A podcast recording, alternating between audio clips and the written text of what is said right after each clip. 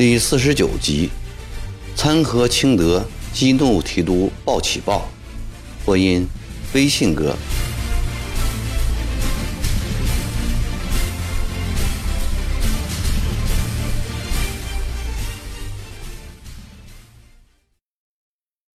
终于机会来了，六月初八日是清德最宠爱的四姨太二十五岁寿辰。早在五天前。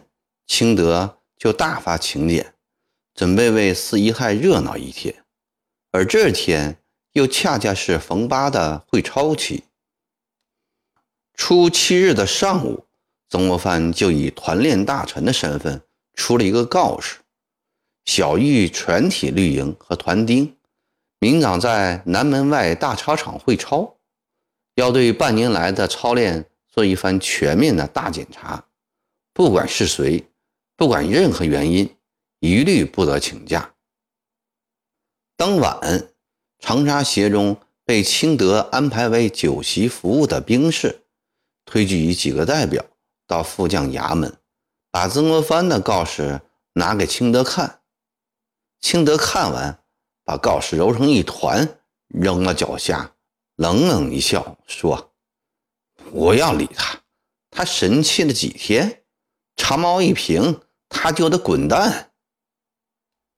大人呐，是不是让他点了名以后我们再来呀？一个外围把总试探的问。清德眼睛一瞪：“你们的饷是谁管的？长沙协归谁管？曾国藩的一张告示，你们就这样怕的要死？眼里还有没有我这个副将啊？明天。”操办喜事的人一个也不能少。另外啊，有事有病的兄弟都可以不去，你们就说是我清德讲的，看他那个曾国藩能奈何我个屌。第二天一早，曾国藩就穿戴利索，骑马上南门外练兵场。这是一个酷热的日子，太阳火辣辣的炙烤着大地，一丝风都没有。整个长沙城就像一口烧红的大锅，而南门外练兵场没有一棵树，没有一堵墙，灰尘扑面，沙石烫脚，更如同这口锅的锅底正中，无情地折磨着穿的号褂、舞枪弄棒的兵士们。点名的时候，曾国藩知道长沙协缺了不少人，但他却没有发作。到了四正时分，曾国藩特意来到长沙协操练地。本来应到五百人的长沙协左营，现在却不到三百人。曾国藩顿时火起，下令全场停止操练，声色俱厉地问长沙协队的都司人：“人都到哪里去了？”都司吓得结结巴巴地禀告。有五十多号人在清德将军家，呃，正在办喜事儿，还有还有七十多号人，呃，都请假请病了，呃，还有八十多号人，嗯，操练一半就就溜走了。曾国藩听后，对全场兵丁大声说：“各位兄弟们，你们看看，究竟是国事重要啊？”还是私事重要，自己不来会操也要罢了，还要兄弟们为他办私事。国家出钱招兵，是为他个人招的吗？大家都还只二三十岁，正是年轻力壮的时候。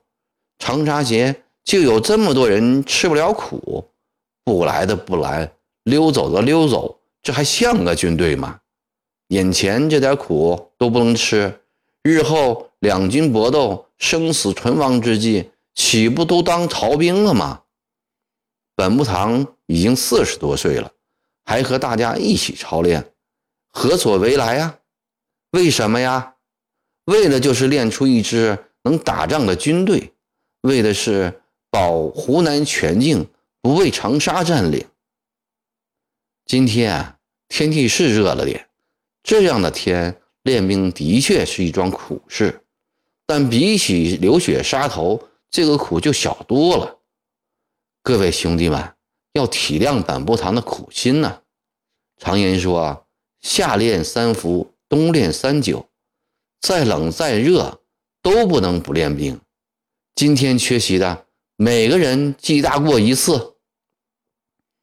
曾国藩讲完后，要李继兵带一营乡勇到城里各处去寻找长沙协的兵，并记下他们的名字。这天晚上，李继兵汇报，长沙协昨天有五十八个人为清德办酒席服务，另外还有四十六个人。在营房里乘凉、赌牌、聊天，还有三十三个人在酒店里喝酒，另外有十二个人在妓院里胡闹，还有五十一个人在城里乱逛，真正生病卧床的却只有六个人。曾国藩把这些情况写了一封长信，连夜打发人送到武昌张亮基处。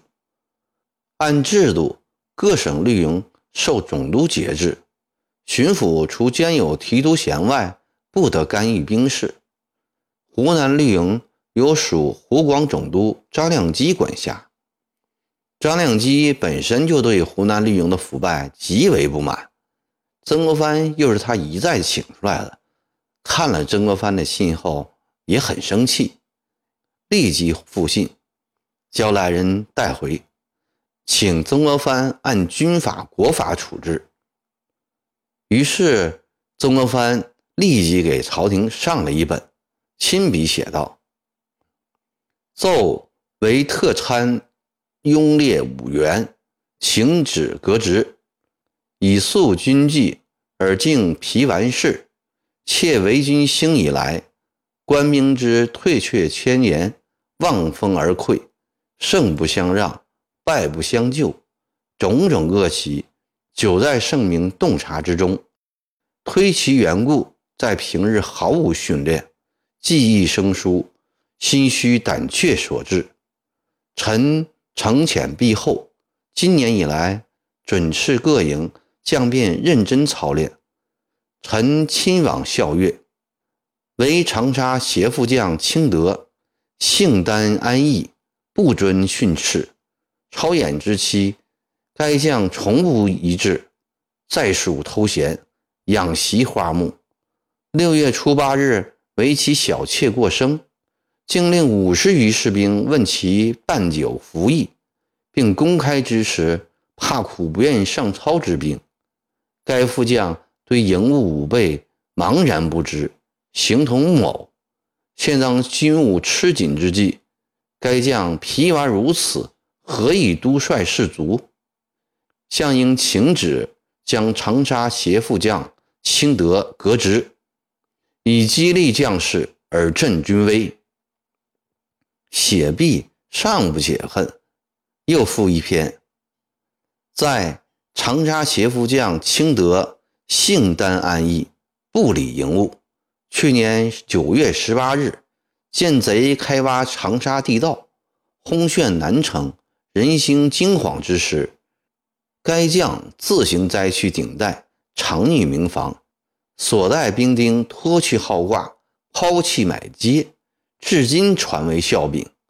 请旨将清德革职解交刑部从政治罪，庶己惩一敬百，稍述军纪而作士气。臣痛恨文臣取小，武臣退缩。酿成今日之大变，是以为此激切之情。若臣稍怀私见，求皇上严密查出，治臣欺罔之罪。写完之后，曾国藩心里又想：撤掉清德，换谁来做长沙协副将呢？论才能，杨载福最合适，但他仅指一外围把总。小小的九品顶戴，与从二品的副将相差太远。朱殿元也可胜任，但也只是个从六品的千总，骤升副将也嫌太快。从官阶来看，塔吉布是参将，从三品最高。从才技方面来说，虽然不及杨朱，但塔吉布老是恭顺。此外，尚有杨朱天性不吉之处，那便是塔吉布为镶黄旗人。曾国藩深知皇上对汉人猜忌甚多，今后要见曾家军，从皇上到朝野，满人都不会放心。假若有人参一本，随便加一个图谋不轨的罪名，立刻就可满门抄斩，必须推出个满人出来，名义上还要把这个满人摆在自己之上，才可能消除皇上及朝野满人的顾虑。若是推个财大心大的出来，今后驾驭不了，那就更麻烦了。塔吉布虽无大才，但听话，又是自己一手提拔上来的，想必日后不会有意为难。主意已定，曾国藩又补一篇：查蜀虎标中将参将塔吉布，忠勇奋发，习劳耐苦。深得兵心，臣今在省操练，常以该参将整顿营务，现将塔吉布履历开单进城，扶起皇上开恩，破格超擢。为使皇上采纳他的建议，他表示自己对满人的绝对信赖，他在偏后着重补了一句：如塔吉布日后有临阵退缩之事。即将微臣一并治罪。曾国藩参合清德和保奏塔西布的事情，很快就传到了清德的耳中。他是又急又恨，急忙跑到鲍喜报那里诉苦。他先不提参合自己的事情，而把迎宾对曾国藩酷暑操练的怨气添油加醋地渲染了一番。他有意挑拨说：“鲍提督，兄弟们都在说，我们到底是受提督的指挥呀，还是受团练大臣指挥？兄弟们跟曾国藩讲，鲍提督爱兵如子，三伏三九天都不在营外操练，只在营内讲兵法。曾国藩不但不听，反而说你老治军不严，姑息放纵。”养了一批老爷兵。鲍起豹本是一个骄悍昏庸的武夫，一向看不起文官。听了清德的话，勃然大怒。曾国藩就是个舞弄笔墨的文吏，他懂什么带兵练兵？朝廷禁用一批文官当团练大臣，真是笑话。曾国藩正敢讥笑我治军不严，他懂不懂啊？哪有酷暑练兵的道理？六月天牛尚不用，何况人呢？这哪里是练兵啊？这分明是虐待我们的士卒嘛！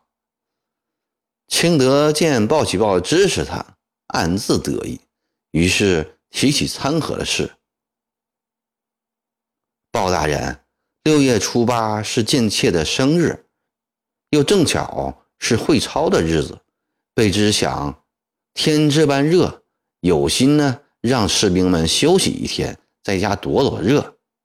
曾国藩居然叫他的团丁到我这里清点人数，几个人上街了，几个人在营里呀，几个人在帮我办酒席，还上了一本折子给朝廷，要撤我的职，还要让塔吉布来当长沙协的副将。岂有此理！参合军中大员。事先不经过我就上奏朝廷，他曾国藩读没读过大清军律啊？张志军不在这里，就是洛中丞也不干预营中之事，何况这撤换二品大员的大事，真是欺人太甚！鲍启豹愤怒起来，都是塔奇布献媚曾国藩，坏了咱们绿营的规矩，传我的命令。从明天起，迎兵一律不再以团丁会操，塔奇布也不准再到大团那里去教练。谁敢违背我的命令，我先打他五十军棍。哎，鲍大人呐，卑职这个委屈实在受不了啊！清德担心朝廷一旦接受曾国藩的参合，他的二顶领带就会摘除，赶紧说：“你放心，我就就向朝廷申诉，不能让曾国藩为所欲为。”从那以后，绿营士兵再也不来会操，塔西部也不敢再来教练团丁了。